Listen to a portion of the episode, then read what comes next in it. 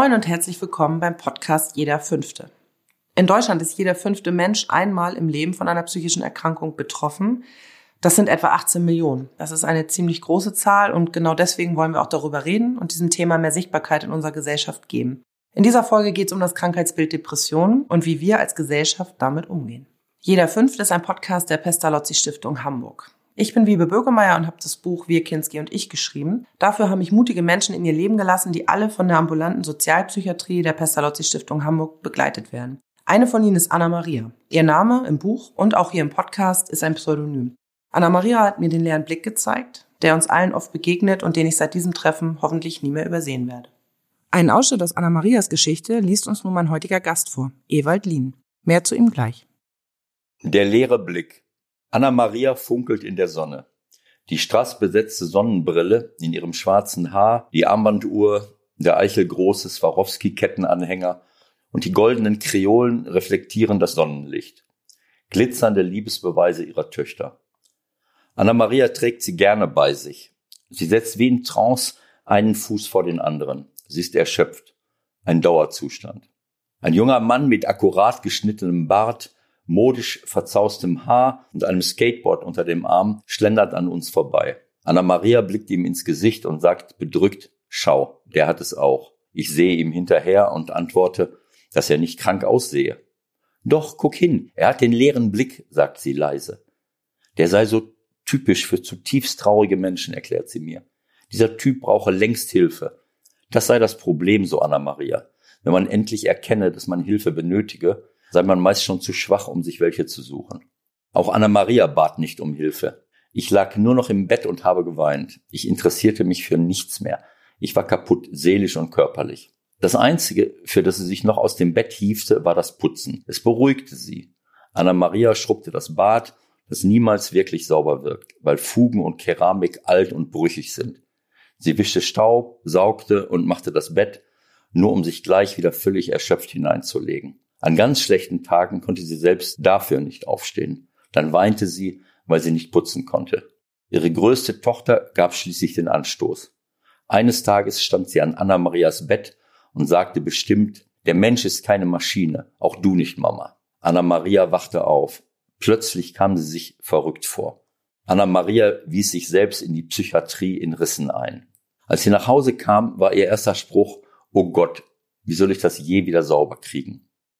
Diese Ausschnitte aus der Geschichte von Anna Maria hat uns Ewald Lien vorgelesen. Er hat Fußball in der ersten Bundesliga gespielt und arbeitete lange Zeit als Trainer. Heute ist er Werte- und Markenbotschafter beim FC St. Pauli und engagiert sich unter anderem für St. Depri, einem Verein, der sich zum Ziel gesetzt hat, St. Pauli-Fans, die unter Depressionen leiden, zu unterstützen. Heute ist Ewald gemeinsam mit Tina bei jeder Fünfte zu Gast. Tina ist zweite Vorsitzende bei St. Depri und hat selbst Erfahrungen mit Depressionen. Sie sitzt mir persönlich gegenüber und Ewald ist digital zugeschaltet. Hallo Tina, hallo Ewald, moin ihr beiden, willkommen zu unserem Podcast. Hallo. Hallo Wiebe, hallo Christina. Tina, ähm, du bist von Anfang an bei St. Depri dabei. Kannst du uns erzählen, wie es zur Gründung kam damals? damals äh, bei uns in der Fanszene, ein äh, Freund von uns hat sich aufgrund von Depression das Leben genommen. Wir sind davon sehr überrascht worden und dann halt auch gemerkt irgendwie, ähm, wie viele Leute eigentlich mit diesem Thema kämpfen, mal so gesagt.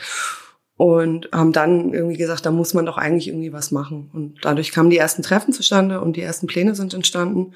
Wir haben dann in der Gruppe, mit der wir uns quasi dann auch gegründet haben, hatten dann auch Leute aus dem professionellen Bereich dabei, also eine Krankenschwester für Psychiatrie zum Beispiel, ähm, dann auch Therapeuten und Therapeutinnen und haben mit der Gruppe dann angefangen, Pläne zu schmieden, was kann man eigentlich so machen. Die allererste Idee, die wir umgesetzt haben, war oder ist immer noch die Plakatkampagne. Wenn man im Millantor-Stadion in die Toilettenkabinen geht, hängen da Plakate von uns äh, mit Aufnahmen von Menschen, wo Symptome beschrieben werden im Bereich Depression. Und das nächste, was dann aufkam, war der Stammtisch. Also wir haben ein monatliches Treffen. Äh, einmal im Monat treffen wir uns und machen so eine kleine Veranstaltung im Fanladen. Da gibt es immer wieder so kleine, so halbe Stunde, immer so kleine Inputs äh, zu verschiedenen Themen rund um Depression. Sei es Medikamente, sei es Schlafstörungen, sei es Symptome von Depression, einfach nur um die Leute zu informieren, was ist das eigentlich, was ist Depression und was hat damit alles zu tun. Und die Stammtische haben wir auch von vornherein immer an Betroffene gerichtet, aber auch vor allem an Angehörige und Freunde, damit man einfach mal sich informieren kann, irgendwie, wenn man dann rausfindet, mein bester Freund hat Depression oder meine beste Freundin hat Depression, Wie ist das Verhältnis von St. Depri und St. Pauli, Tina? Wir haben immer ein gutes Verhältnis mit denen gehabt, die haben uns immer gut unterstützt. Wir haben, sind immer sehr gut über gerade Spendengelder, Finanzen, über Kidshelden unterstützt worden. Ewald, ich glaube, du erinnerst dich auch noch an das letzte Jahr, wo wir das äh, Fahrradfahren hatten. Ja. Genau, also wir sind da immer super unterstützt worden und äh, tatsächlich im Prinzip, seit wir uns gegründet haben, mussten wir nie selber irgendwie PR-Arbeit oder Spendenakquise machen, weil immer die Fans mit irgendwas kamen mit, wir machen eine Party und stellen eine Spendenbox auf. Ewald, was ist für dich das Besondere an St. Depri und warum ist es dir auch ein persönliches Anliegen? Erst einmal gehört St. Depri zu den äh, sechs Dauerprojekten, die wir über die Zelten auch unterstützen. Das sind alles Projekte, die aus der Fanszene heraus entstanden sind, die bei uns im Stadion angesiedelt sind und in der Umgebung und die wir, die wir dauerhaft äh, unterstützen, selbst wenn St. Depri jetzt keinen Antrag stellt. Für mich ist das Besondere daran, dass die Haltung, die man gegenüber äh, Depressionen, auch psychischen Erkrankungen, gegenüber seelischen Problemen aufbringt. Und ich kann mich sehr gut da hineinversetzen, weil ich solche Dinge auch schon erlebt habe, dass sich jemand umbringt und du stehst dort und fragst dich, das kann doch nicht sein, dass du es gar nicht gewusst hast. Was hätten wir als Freunde, als Angehörige, als äh, Kollegen, Mitarbeiter machen können, um denjenigen aufzufangen? Es ist einfach ein Grundproblem unserer Gesellschaft, dass psychische Erkrankungen im, im Gegensatz zu äh, physischen und, oder körperlichen, äh, ist ja auch körperlich, aber zu physischen Erkrankungen immer noch tabuisiert werden und man nicht so gerne darüber redet und Menschen unsicher sind, wie sie sich angesichts von, von seelischen Störungen verhalten, weil wir zu wenig darüber wissen, weil die Betroffenen sich vielleicht ein bisschen zurückziehen und eine große Unsicherheit besteht. Wie kann man damit umgehen? Und deswegen finde ich, äh, den Ansatz, den die Freunde und Kollegen von unserem Fan, der sich leider das Leben genommen hat, äh, gewählt haben, überragend. Also nicht einfach nur zu trauern, sondern zu sagen, was können wir tun, was können wir machen, das ist ja aber auch eine Haltung, die du für dich selber auch hast oder über die ganzen Jahre auch entwickelt hast. Also so klingt es zumindest durch. Naja gut, aber es ist natürlich auch immer eine Frage, was bekommt man mit? Ich bin als Spieler und als Trainer über lange Jahre in so einem Zirkus gewesen und äh, erst seit drei Jahren, dreieinhalb Jahren jetzt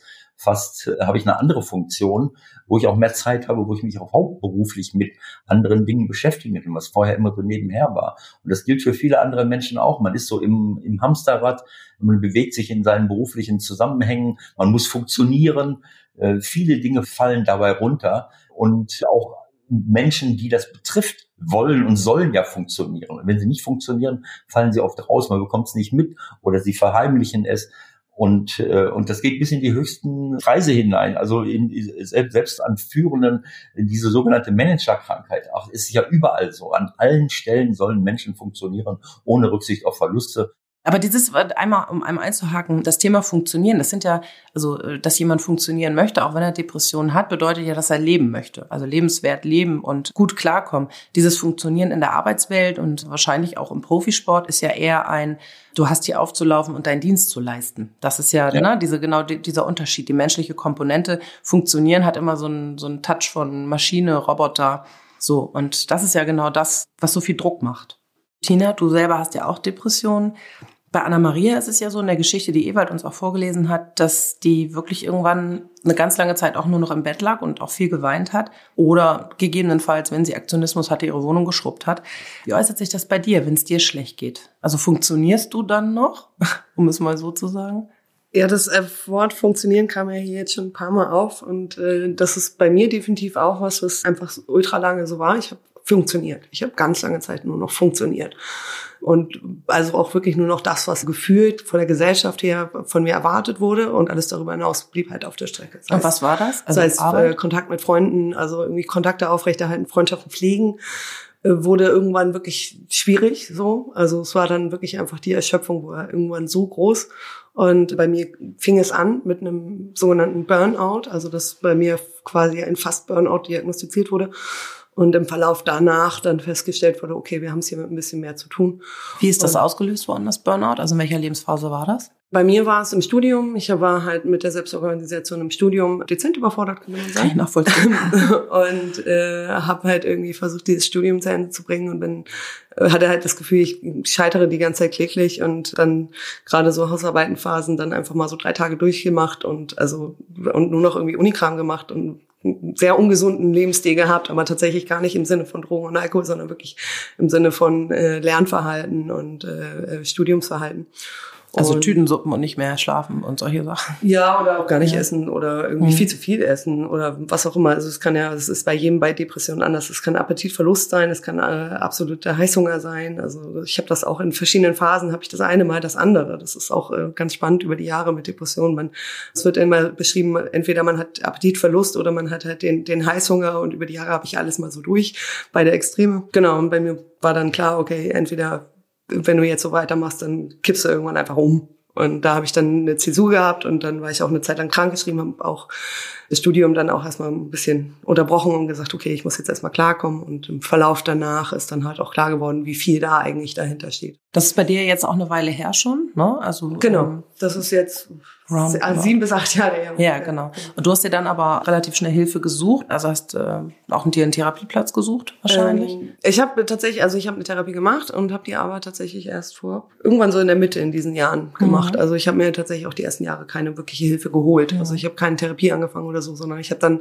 war halt irgendwie ein paar Wochen krankgeschrieben. Aber warum, warum hast du das nicht gemacht? Du hast doch geahnt, also du wusstest ja durch den Burnout, dass da was vielleicht mit Überforderung mit dir zu tun hat und äh, dann doch noch mal ein paar Jahre nichts zu machen. Hattest du das Gefühl, du kannst damit nicht raus oder? Mm, Ja, das Ganze, was dahinter steckt, dann drüber reden müssen und eventuell mich damit beschäftigen zu müssen, wo kommt das her und woran muss ich vielleicht mal arbeiten, war nicht so meins in dem, in dem, in der Zeit. Ich hatte noch ein Studium, das ich zu Ende bringen wollte und dann habe ich halt irgendwie vier Wochen mich krank schreiben gelassen, habe ziemlich viel gebacken, so dass alle meine Freunde keinen Kuchen mehr sehen konnten, nach einer Woche.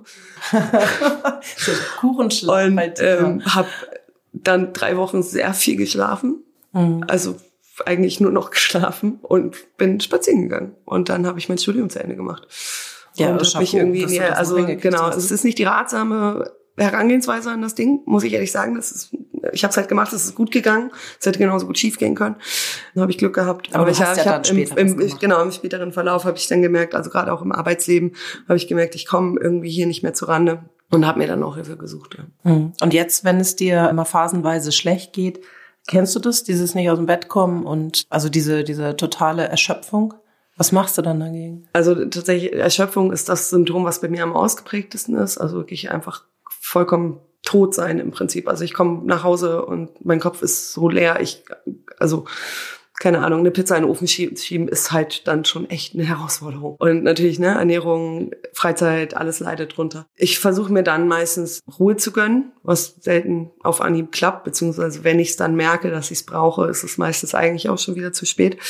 Das ist immer ein bisschen schwierig. Ich habe das große Privileg in dem Zusammenhang, dass ich ein sehr aufgeklärtes Umfeld habe, Freunde und Partner, die mich da ganz doll unterstützen und mir dann auch mal mich zur Seite nehmen und sagen, du gehst jetzt nach Hause und du gehst jetzt ins Bett. Dieses nach, nach draußen kommen damit und die Leute einweihen und darüber sprechen, ist ja auch so eine Hürde. Und da, äh, Ewald, wie gehen die Leute damit um und wie traut man sich dann eben auch, ja, seinem Umfeld äh, das mitzuteilen und rechtzeitig da die Notbremse reinzuhauen? Wie ist das äh, für dich auch im Profisport, also das Gefühl gewesen? Konnte man darüber reden oder ist das wirklich noch so tabu behaftet? Oder gibt es eine Entwicklung, kann man natürlich auch fragen. Ne? Also im, im Sport ist ganz schwer zu sagen, kann man jetzt darüber reden. Ich glaube nicht wirklich. Es hat Fälle gegeben, wie wir gesehen haben, auch Sportler, die sich selbst umgebracht haben. Aber im Grunde genommen, ich kann es nicht beurteilen, weil ich natürlich auch nicht immer dabei bin, zum Glück, äh, wenn über solche Dinge geredet wird. Ich hoffe, dass intern diese Dinge eher wahrgenommen werden heutzutage und man Leuten zur Seite steht. Aber ich glaube nach wie vor, dass in, in der Profisportwelt so wie auch in unserem Wirtschaftssystem die meisten Menschen, die mit solchen Problemen zu tun haben, immer noch ein gehöriges, gerütteltes Maß an Angst haben, damit hausieren zu gehen, um sich Hilfe zu holen, weil es wird nicht belohnt, es wird nicht positiv sanktioniert. es geht das um das, was, äh, was Christina eben gesagt hat, dieses nicht mehr funktionieren können. Ich glaube nicht, dass äh, unsere ganze Welt, unsere Wirtschaftswelt, überall, wo man arbeitet, selbst in der Schule, in allen möglichen Bereichen, äh, geht es doch immer darum, dass der einzelne Mensch funktioniert. Wo zählt das persönliche Befinden des einzelnen Menschen? Geschweige denn, dass es über die anderen Dinge gestellt wird. Wenn ein Arbeitgeber, wenn es dem wichtiger ist, dass irgendein Output hinten rauskommt, als wie sich meine Mitarbeiter fühlen, dann bin ich auf dem Holzweg. Und ich glaube, dass wir ein irrsinniges Potenzial, ein viel schönerem, viel besserem Leben, auch gemeinsamen Leben hätten, wenn der Mensch wieder mehr in den Mittelpunkt gerückt würde. Und im Profisport ist der Druck noch größer, weil er eben in der Öffentlichkeit stattfindet. Wenn irgendjemand als Profisportler, als Fußballer, was weiß ich, in welcher Sportart, plötzlich nicht mehr auf dem Platz steht, weil er krank ist und man erfindet nicht irgendeine normale Krankheit, in Anführungsstrichen eine Grippe oder, oder keine Ahnung, irgendwas Orthopädisches und würde dann sagen, na ja, der hat einen Burnout oder der fühlt sich schlecht oder der hat Depressionen, dann möchte ich sehen, wer das macht öffentlich. Wenn der nicht da ist und ich will nicht lügen, hast du sofort eine bundesweite Diskussion. Also ich sag mal, wenn jemand einen Kreuzbandriss hat, dann weiß jeder, das dauert acht Monate oder hm. neun. Ja. Wirst operiert, brauchst ein halbes Jahr, bis du halbwegs wieder äh, rumrennen kannst und weitere zwei, drei Monate, um auf Wettkampfniveau zu kommen. Wenn ich jetzt in irgendeiner Form ein psychisches Problem habe, das dauert auch nicht länger. Das, äh, ich glaube, dass man, wenn man es vernünftig macht, äh, viel, viel kürzer geht. Aber da scheut man sich wahrscheinlich. Also ich bleibe dabei, für mich ist das A und O diese Achtsamkeit untereinander. Hm. Was kann jeder von uns als kleiner Mensch tun? Das ist eine Frage an mich. Mhm. Auch. Oder auch an Tina, wir können auch bei Tina anfangen. Was sagst du dazu? Hingucken, zuhören und äh, ja, hingucken klingt immer, es klingt immer so pathetisch. Nicht vorbeigehen. Ja, nicht ja. vorbeigehen, aber ähm, im Prinzip, Ebert hat es so schön am Anfang gesagt, ich musste da sehr lächeln, den Zusatz, den wir unserem Vereinsnamen gegeben haben, wir sind immer für uns da. Also, dass wir einfach gesagt haben, auch als Gruppe, als wir uns gegründet haben, das ist ein gesellschaftliches Problem. Ne, wir haben es gerade am eigenen Leib erlebt, was diese Krankheit anrichten kann. Also wie sich das anschleichen kann und dann schlägt es einfach zu. Und dann ist diese Frage, warum haben wir nicht hingeguckt, warum haben wir nicht nachgefragt? Da kam dann halt auch dieser Zusatz her, wir sind immer für uns da, weil wir gesagt haben, okay, wir sind jetzt laut, wir machen uns das Thema aufmerksam und äh, sind aber auch für andere Leute da, die zu uns kommen und dann eben irgendwie dann endlich mal vielleicht dadurch, dass man eben eine Fanszene ist und diesen Raum hat, wo man sich eben treffen kann, äh, die Leute halt das erste Mal drüber vielleicht auch sprechen können und irgendwie mal nicht funktionieren müssen, sondern auch mal merken, okay, ich bin hier nicht alleine. So. Ja, so ging es Anna Maria ja auch. Guck, genau. der ich hat auch nicht, den leeren Blick. Ja, genau. Und dieses, ja guck mal, ich bin hier nicht alleine. So, und da sind Leute, mit denen teile ich eine unglaubliche Freude im, am Fußball und sehr viel Leid. Streckenweise, ja. Wir sind immer noch St. Pauli. Auf jeden Fall, ne, mit denen verbindet mich da halt schon was, was Positives eigentlich. Und ja, ist eigentlich, Depression ist was Negatives, aber auch das verbindet uns. Und hey, mit denen kann ich offen sein. Und ich glaube, das ist es halt, dieses, ne, Augen offen halten, dabei sein. Eines der äh, tragendsten Elemente in allen Geschichten, die ich gemacht habe, war wirklich das Thema Briefe. Ein anderer aus einer anderen Geschichte hat auch seine ASP-Begleiter, also von der Pestalozzi-Stiftung Hamburg, auch als seine Brieföffner bezeichnet, wo, wo ich erst verwirrt war und dachte, was meinst du jetzt? Also das klingt irgendwie nach Postbote oder nach irgendwas seltsam. Und sagte er, naja, das ist, äh, das ist das Wichtigste. Und sagte, bei mir ist immer der Briefkasten voll und ich schaff's nicht, den zu öffnen und dann gibt's immer Spekulationen. Im zweiten ist der alte Dicke im zweiten Stock, so nach dem Motto schon tot. Und deswegen macht er das zusammen mit seinen Begleitern von der Pestalozzi-Stiftung. Du machst das auch bei St. Depre, oder? Genau, Briefeöffner ist auch eins von den Projekten, die relativ seit Anbeginn laufen. Es findet immer vor dem Stammtisch statt, wo wir quasi zur Verfügung stehen und die Leute kommen können und sagen können, also gut, den Schritt, die Post aus dem Briefkasten zu holen, das müssen sie immer noch, ja, das müssen sie immer noch, immer noch schaffen, aber im Prinzip können die Leute halt kommen und uns irgendwie einen ganzen Stuhlkarton voll mit Briefen hinlatzen und wir machen die mit denen auf und wir gucken, was ist hier Phase. Braucht, also strukturiert. Braucht die Person, was, genau, was braucht die Person? Braucht die eine ASP-Anbindung? Braucht die eine, eine Schuldnerberatung? Muss die zum Mieterverein? Ne, also wo müssen wir da hin? So, wir beschränken uns auf die Fanszene, wir beschränken uns auch eher auf das St. Pauli-Umfeld. Wir haben schon noch diese Schwelle, die Leute müssen schon noch zu uns kommen. Wir gehen selten zu den Leuten. Das Einzige, wo wir das tatsächlich machen, ist das Patenprojekt, was wir haben. Und, was heißt Pate? Also äh, jemand äh, nimmt jemand anderen das, an die das, Hand? Oder? Das Paten, also wir nennen es Aufrafferprojekt, weil wir gesagt haben, es geht nicht um die Paten, es geht um die Leute, die sich aufraffen. Und ursprünglich entstanden war es mit dem Gedanken, wenn die Depressionen so schlimm sind und das soziale Netzwerk so einbricht, man geht nicht mehr zum Spiel. Und dann gerade bei uns in der Fanszene, wenn ich mir vorstelle, ich gehe nicht mehr ins Stadion, dann ist mein Privatleben non-existent.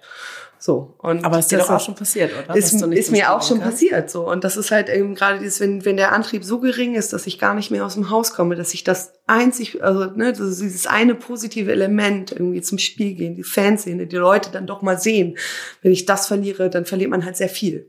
Und die Person, die gekommen ist, hatte halt genau das Problem. Und dann haben wir gesagt, okay, dann versuchen wir jetzt so eine Art Tandem-Projekt aufzubauen, wo wir Leute gefunden haben. Sieht man auch auf der Website bei uns, gibt es ein paar Paten und Patinnen, die sich auch vorstellen, auch mit dem Bild. Und die Leute können dann sagen, okay, ich, ich möchte mich aufraffen, ich brauche Hilfe. So. Die Paten und Patinnen gehen zu den Leuten nach Hause oder wie verabredet warten unter einer Tür, wie auch immer das dann verabredet wird und nehmen die Leute mit ins Stadion.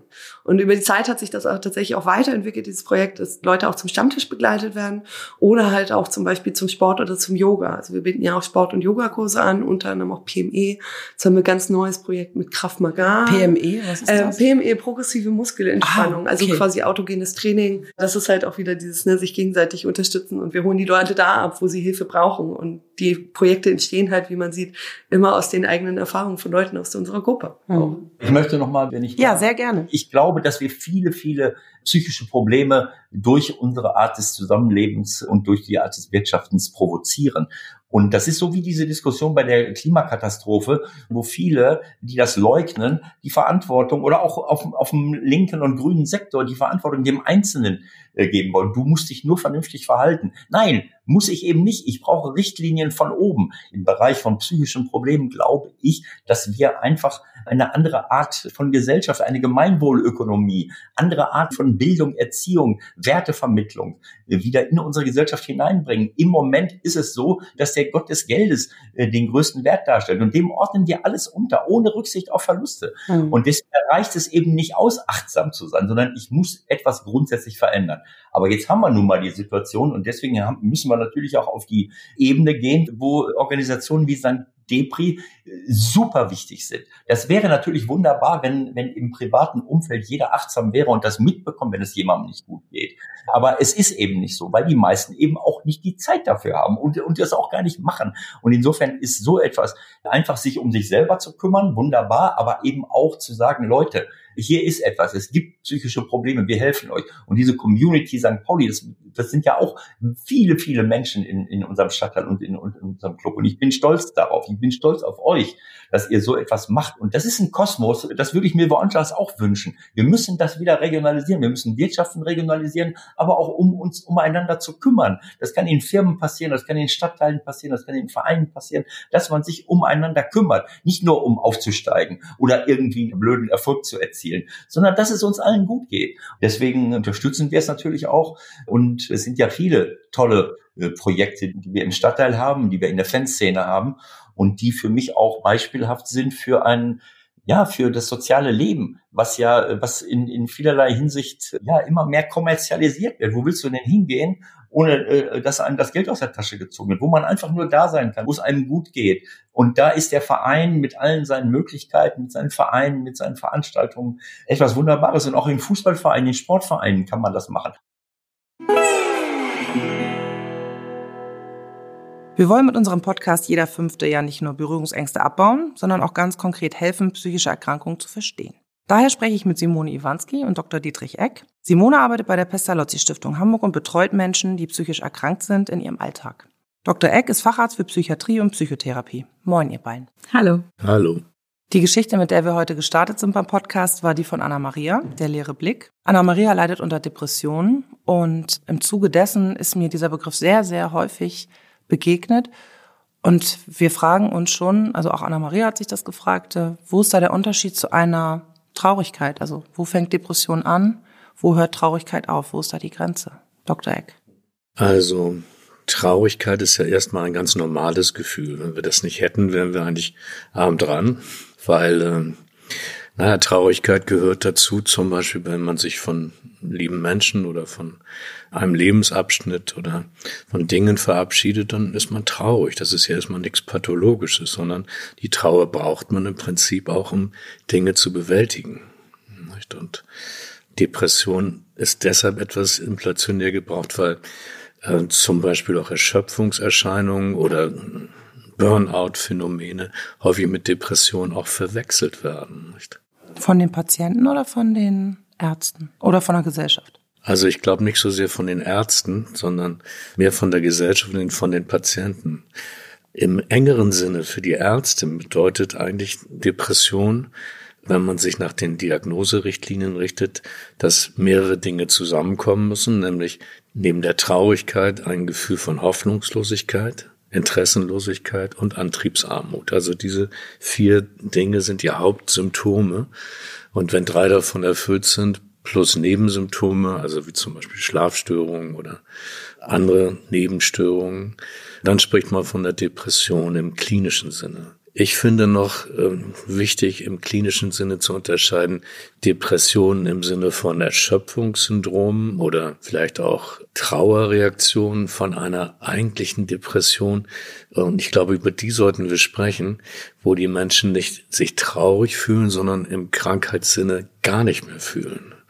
Das ist eigentlich im engeren Sinne, finde ich, die Erkrankung, um die es hier geht, wenn man um Depressionen spricht. Also früher hat man endogene Depression dazu gesagt. Und das Leid der Leute ist eigentlich nicht, dass sie sich traurig fühlen, sondern dass sie gar nichts fühlen. Ich hätte vielleicht auch noch mal was. Und zwar ist das, ähm, was Herr Eck beschrieben hat, ja mit dem, dass die gar nichts mehr fühlen, auch so passend mit der Bezeichnung von Anna Maria mit dem leeren Blick. Also, weil das beschreiben halt Menschen mit Depressionen mhm. auch oft, dass einfach eine ganz große Leere da ist. Also deswegen sieht sie den leeren Blick bei den anderen, den sie halt selber halt auch hat. Also die mhm. Leere in sich. Anna Maria erkennt den leeren Blick, ne, haben wir ja gerade drüber gesprochen, weil sie auch aus eigener Erfahrung das Gefühl eben kennt, das dahinter steht. Dieses Gefühl kennt auch Tina. Und ja, Tina ist äh, sehr engagiert bei St. Depri. Wir haben uns gefragt, was ist das Besondere? Also vielleicht auch der Vorteil von solchen Initiativen die von Menschen gegründet werden, die eben ein persönliches Interesse daran haben, also die ganz anders motiviert sind als vielleicht nur die Ausbildung, die sie dazu gemacht haben, sondern die selber einen Verlust erlitten haben, so wie eben Tina und die anderen von der Initiative, die einfach einen guten Freund verloren haben. Also, also das Besondere an solchen Initiativen, ähm, die hervorgerufen werden, ob es jetzt eben halt so eine Faninitiative ist oder halt auch Selbsthilfegruppen, von denen es ja auch sehr viele gibt, ist einfach, dass Betroffene also selbst Betroffene mit anderen, die betroffen sind, zusammenkommen und eben halt ein Raum geschaffen wird für Austausch untereinander. Und besonders ist daran auch, dass äh, die Menschen, die ansonsten eher sich selber vielleicht auch als diejenigen sehen, die immer nach Hilfe fragen oder auch Hilfe brauchen, da die Möglichkeit haben, auch Hilfe zu geben. Weil in diesen, ich sage jetzt, äh, kommen jetzt nochmal zu der Selbsthilfegruppe zurück, ist es ja so, dass da Menschen sitzen, die über ihre Emotionen, über ihre Gefühle, über ihre Probleme sprechen können. Und das können sie machen mit Menschen, die das selber kennen. Und das die ist natürlich, verstehen. genau. Und das ist nicht nur so, dass so dieses so, ah ja, ich weiß ungefähr, was du meinst, sondern es ist so, dass die sagen können, ich weiß genau, wie sich das anfühlt. Und das ist natürlich sehr besonders und man kann sich anders austauschen. Ist es leichter, sich helfen zu lassen, wenn jemand hilft, der selbst betroffen ist? Na, ich glaube, der wichtige Faktor dabei ist etwas, was ich Solidaritätserfahrung nennen würde. Also das ist ja auch ein ausgewiesener Wirk- oder auch Heilfaktor, nicht? Dass man sitzt im selben Boot und man braucht sich nicht zu schämen, darüber zu reden, wie es einem geht. Das darf man nicht unterschätzen. Also dieses, gerade bei Depressionen, die ja häufig mit Vereinsamung einhergehen, dass wenn dieser Schritt gemacht ist, nicht, dass man wieder an Gruppen oder ja, anderen Ereignissen teilnehmen, teilhaben kann, das ist natürlich dann schon ein Schritt raus aus diesem Zustand. Man darf auch nicht vergessen, dass Depression häufig auch und eigentlich eigentlich immer gepaart ist auch mit Schuld und Schuldgefühlen. Nicht? Und wenn man es dann schafft, sozusagen seine Gedanken, sein innerstes Erleben auszudrücken, sozusagen in Zeugenschaft anderer und man merkt, wie es bewertet wird. Vielleicht ist das auch schon eine Form von Entschuldung und Verzeihen sich selbst gegenüber. Also das kann auch mit zur Heilung herbeiführen, finde ich. Was ich auch noch sagen will, ist ja auch in dieser Faninitiative so, in vielen Selbsthilfegruppen ist offen für Angehörige. Was sehr bereichernd ist in diesen Gruppen, ist auch, dass wenn ich da hingehe als Betroffener und mir anhöre, was andere für Ansätze, also beispielsweise, mhm. welche Behandlungsformen sie bisher in Anspruch genommen haben, was hat denen gut getan oder welcher Arzt ist besonders gut und wie geht der mit bestimmten Menschen irgendwie um und da kann ich mir heraussuchen, ja, was passt denn eigentlich zu mir? Evalin und Tina sind ja da in so einem ganz besonderen Umfeld. Also es geht um Fußball und ähm, es ist halt einfach Sport. Wenn man das mal so betrachten möchte, ist Sport ja einerseits ganz hilfreich. Also ich würde es auch gerne mehr machen. Ich weiß auch, es tut gut und es kann auch helfen, besser mit psychischen Erkrankungen umzugehen.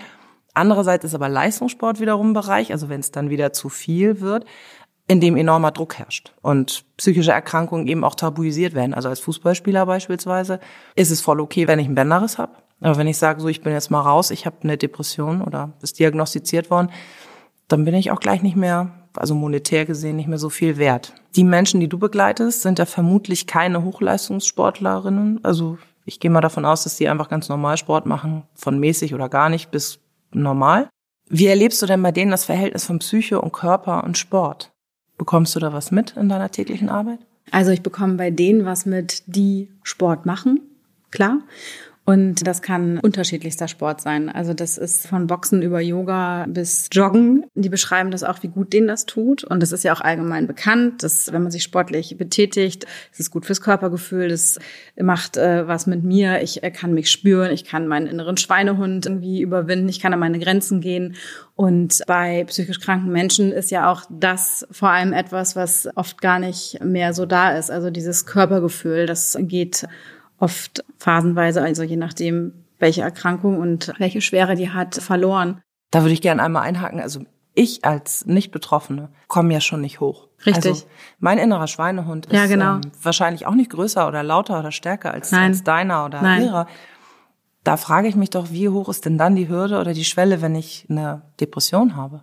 Wie schaffe ich das denn dann, Sport zu machen? Also, Also- das ist mal ganz praktisch gesehen, das ist mir unerklärlich. Genau, also als du gerade die Frage gestellt hast, ist es äh, genau die Frage, die ich mir auch gestellt habe, weil man kann das gar nicht so auf die psychische Erkrankung direkt beziehen, sondern auch ich will viel lieber viel mehr Sport machen, aber komme irgendwie äh, vielleicht nicht von meiner Couch hoch und jemand, der in einer Depression ist, äh, noch viel weniger, weil der kommt ja nicht mehr hoch, um vielleicht einkaufen zu gehen oder keine Ahnung was.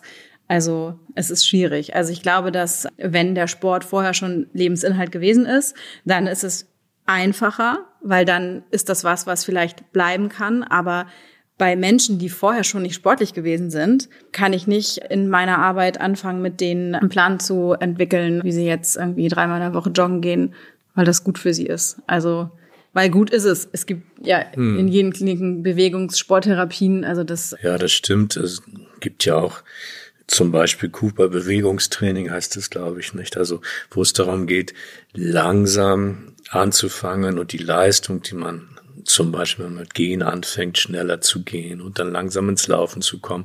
Also die, so ein Gefühl dafür zu bekommen, ich kann wieder etwas leisten und ich kann die Leistung steigern. Dahinter steht ja auch eine stoffwechselbedingte Überlegung, nämlich durch das Laufen, vielleicht kennen Sie das, wenn Sie sehr viel gelaufen sind, mal gibt es hier so eine Ausschüttung von Endorphinen oder auch So von, Ser bin ich nie gekommen. von Serotonin, also etwas, was man sozusagen über die Bewegung herstellen kann, irgendwann. Ungefähr dasselbe, man kann es auch mit Tabletten ja versuchen herzustellen. Also die Beeinflussung des Transmitterhaushaltes im Gehirn, das wird damit erreicht.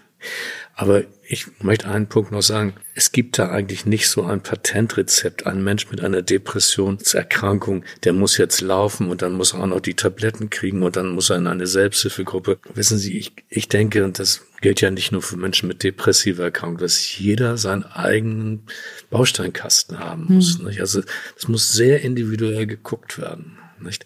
Was ist für wen gut und was ist für wen machbar? Und was nie fehlen darf, denke ich, ist dann gegenüber. Das gilt ja bei Ihnen in der Betreuung genauso wie bei mir in der Praxis, der die Hoffnungsfahne hochhält. Der sagt, ja, ich glaube, dass du das schaffst. Also was ich jetzt damit rausgenommen habe, ist die Geschichte mit der Fahne. Also dass es wichtig ist, dass es jemanden gibt, der an einen glaubt und, und die Fahne hochhält. Im Fußball ist es nur die Eckfahne, aber bei St. Debris ist es wirklich, ähm, ja, sind es Menschen, die da auch genau das tun. Vielen Dank, Simone. Vielen Dank, Dr. Eck. Schön, dass ihr da wart. ja gerne. Danke auch. Danke.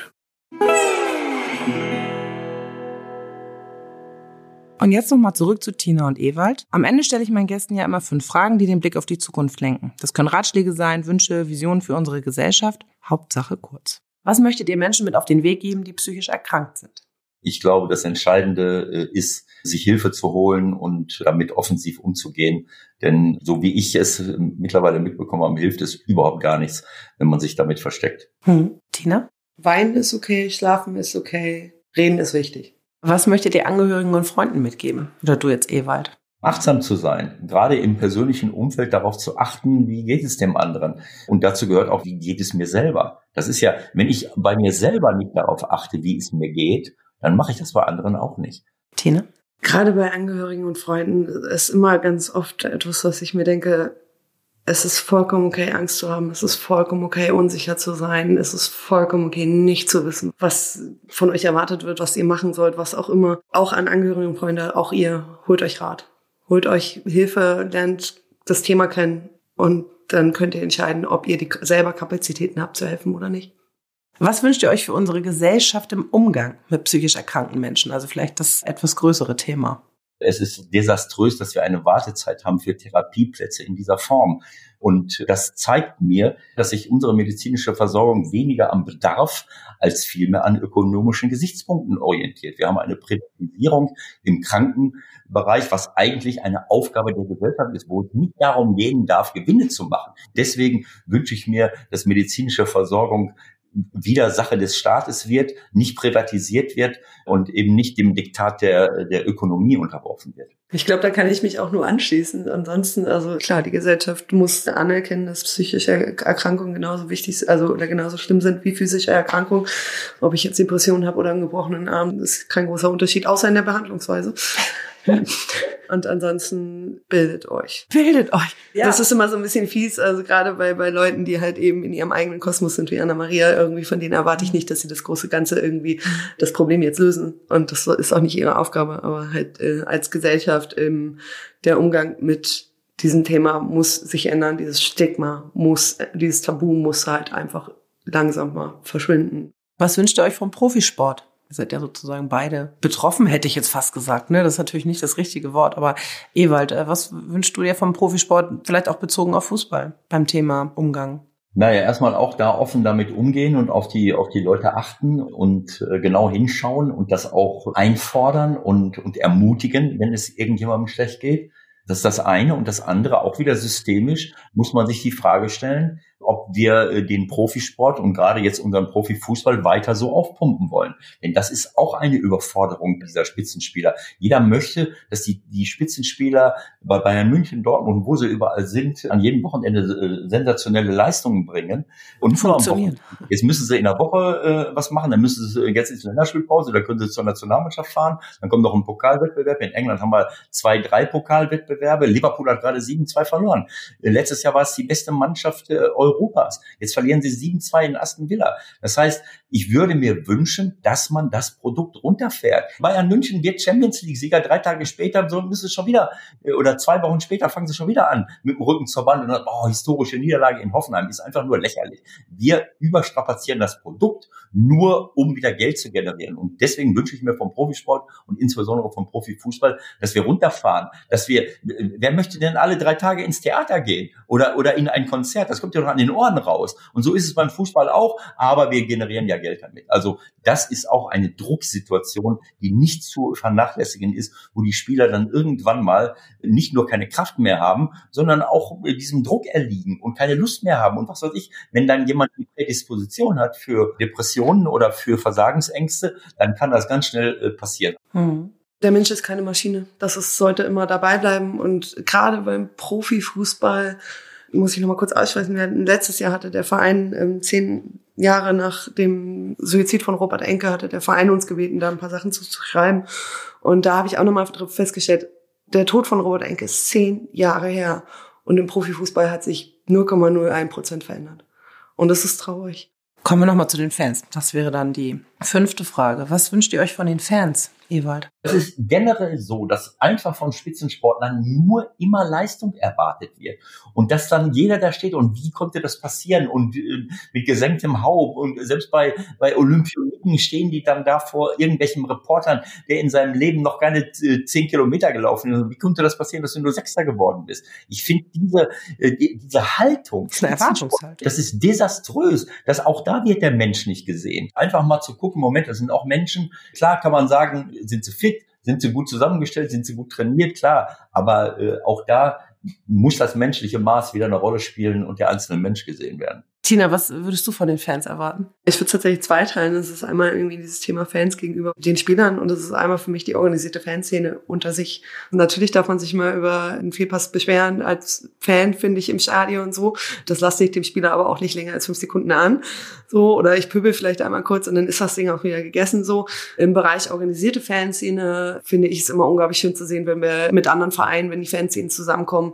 Wir machen regelmäßig in Hamburg das Antira-Turnier, wo international andere Vereine zu Besuch kommen. Man kann sich verbinden, man kann sich connecten. Es gibt zum Beispiel in Gent ein ähnliches Projekt, was man ein bisschen mit St. Debris vergleichen kann. So, das ist nach St. Debris das zweite Projekt, was überhaupt dieses Thema psychische Erkrankungen mit drinne hat in Europa. So, also es geht organisierte Fans, vernetzt euch, beschäftigt euch mit den Themen. Also ja, ich sag jetzt mal so. Kurz war das jetzt nicht. Das macht aber gar nichts, weil es einfach auch so viele Facetten hat. Und ähm, ich könnte auch noch zwei Stunden mit euch darüber sprechen. Sowohl mit dir, Tina, über das, was du erlebt hast und Ewald auch mit dir über Globalisierung und über Politik würde ich gerne mal mit dir weitersprechen über den Kopf unseres Landes sozusagen. Vielen Dank, Tina und Ewald. Es war mir eine Ehre, dass ihr beide zu Besuch wart. Danke für die Einladung. Ja, dem schließe ich mich an. Herzlichen Dank. Das war ein schönes Gespräch.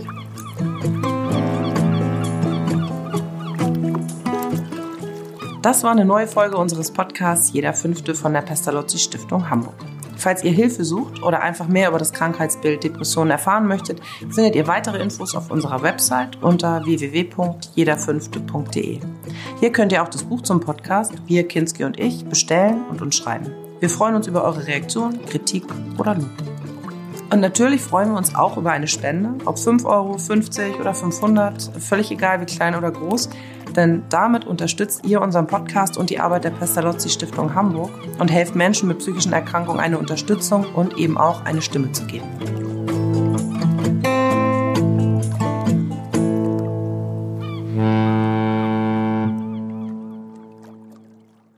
Dieser Podcast wurde produziert von Studio 36. Die Redaktion übernahm Social Social.